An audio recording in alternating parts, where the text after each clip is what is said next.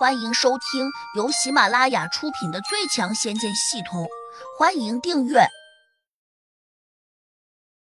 第两百一十一章：京城梅公子派人暗中去查秦家明的下落，另外密切注意秦家的动向，看他们还会请什么样的高人出来。胡杨坐在太师椅上，一边喝茶一边吩咐道：“李莫心二话不说，赶紧叫人去办。”胡杨拿出手机看了下，未接电话里面有很多陌生号码，虽然不排除有部分打错了的，但也可以肯定有不少人在找自己。他意外的看见小婉居然给自己也打了电话，已经有好些日子没有同这个小丫头联系了。她不是已经开学了吗？为何又要急着找自己？之所以认为小婉很急。是因为他在昨天就连着给自己打了三次电话。当然，由于胡杨的手机是放在胡魔仓库那种空间里面，自然接不到外界的信息。胡杨迟疑了下，便给小婉打了过去。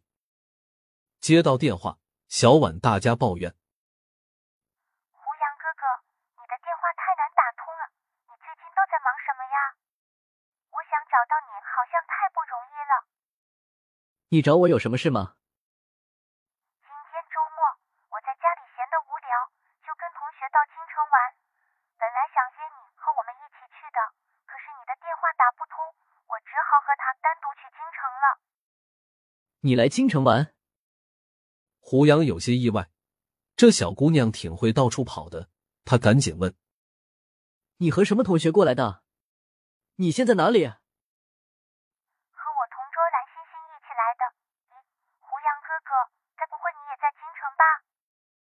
小婉很聪明，马上听出来了，顿时兴奋的问：“对啊，我在，你给我发一个定位，我马上来找你。”胡杨想了想，觉得自己还是应该尽一下地主之谊，毕竟现在的他已经是青竹帮的老大了，而青竹帮的大本营就在京城，换言之，这里虽然龙蛇混杂，但多少还算得上是他的地皮。挂了电话。发了一个消息出去之后，小婉很得意的对旁边那个漂亮女子说：“蓝星星，你跟着我有福了。等我哥过来，他一定会请我们吃大餐的。”蓝星星看起来比小婉的年龄大多了，她其实只比小婉大一岁，不过年方十六岁的她，明显出落的亭亭玉立，像个成熟的大姑娘了。虽然他们目前还只是高一的学生。但都已经比较早熟了，尤其是蓝欣欣，她这次到京城来，其实是来私会准男朋友梅泽凯的。我那个胡杨哥哥本事很大，也很有钱。欣欣，等会儿我叫他出来招待我们吃大餐。小婉的话还没有说完，蓝欣欣就笑了起来。小婉，到了京城，怎么还轮得到你的朋友请客？再说了，我那个准男朋友梅哥哥可不是一般人。说出来准会吓你一跳。我告诉你，他不只是家里条件极好，而且人长得非常帅，在这京城里面，据说很少有他办不成的事。你今天啥也别做，让我朋友请你和你那个什么哥哥一起吃饭，让你们长长见识，什么叫京城里面的奢华。好吧，既然如此，那我们就好好吃你一顿了。小婉无奈，别人已经把话说到这份上了，她只能顺水推舟答应下来。否则，那就是不给蓝欣欣面子了。你知道我梅哥哥准备在哪里请我们吃饭吗？那地方你一定猜不着。不过我可以给你一点提醒，那是京城里面最高档的地方之一。我之前听他说过，普通人甚至都不能到里面去。蓝欣欣得意的说道。小婉撇了撇嘴说：“什么地方这么神秘？欣欣，你当我是土包子了吗？”我小婉什么地方没有去过？蓝欣欣嘻嘻的笑道：“你去过会所吗？”会所。小婉拧了下秀眉说：“那是男人花天酒地的地方吧？”不，那些高档的会所不是你想象的那样。我梅哥哥告诉过我，说那家会所是全京城私房菜做的最好的，就是你是会员，但如果没有提前预约，你想吃也吃不了。走吧。我今天就带你开开眼界。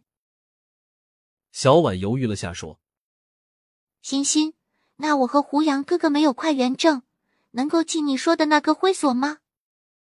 有我梅哥哥在，你们当然能够进去。”蓝欣欣骄傲的说道。小婉没吭声，咬了咬嘴唇。没多久，远处开过来一辆蓝色的跑车，一个戴着大墨镜、穿着花格子衬衫的青年在车里吹着口哨，慢慢的开了过来。这就是你那个梅哥哥吗？小婉低声问蓝欣欣。蓝欣欣有些紧张，点头说：“应该是他。我在视频里面和他聊过好几次，他好像没有我想象中帅。你们之前没有见过面吗？”小婉忙又问：“没见过真人。哎，虽然他比我设想的要差那么一点点，但他这辆跑车肯定非常值钱。”蓝欣欣浅浅的笑道：“这是一辆法拉利，只是普通版的，比我胡杨哥哥限量版的兰博基尼还是有些差距的。”蓝欣欣感觉自己没能在小婉面前找回到足够的面子，有些不满道。你总是说你那个什么胡杨哥哥又帅又多金，你快叫他过来呀！我倒是想看看他和我梅哥哥差多少。这时，开法拉利跑车的青年梅泽凯吹着口哨下了车，他摘下大墨镜，冲着蓝欣欣非常绅士的弯腰做了一个动作，说：“请问你是欣欣妹妹吧？”“是我，梅哥哥。”蓝欣欣的秀眉轻轻的拧了一下。因为他感觉摘了墨镜的梅泽凯看起来更丑一点。梅泽凯又指了下小婉说：“这是你同学小婉吗？怎么看起来像一个小学生啊？”哈哈哈！小婉顿时就不高兴了，沉下脸说：“我怎么像小学生了？你看我哪里小了？”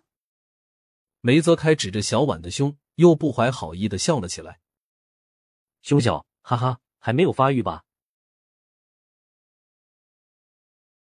本集已播讲完毕，请订阅专辑，下集精彩继续。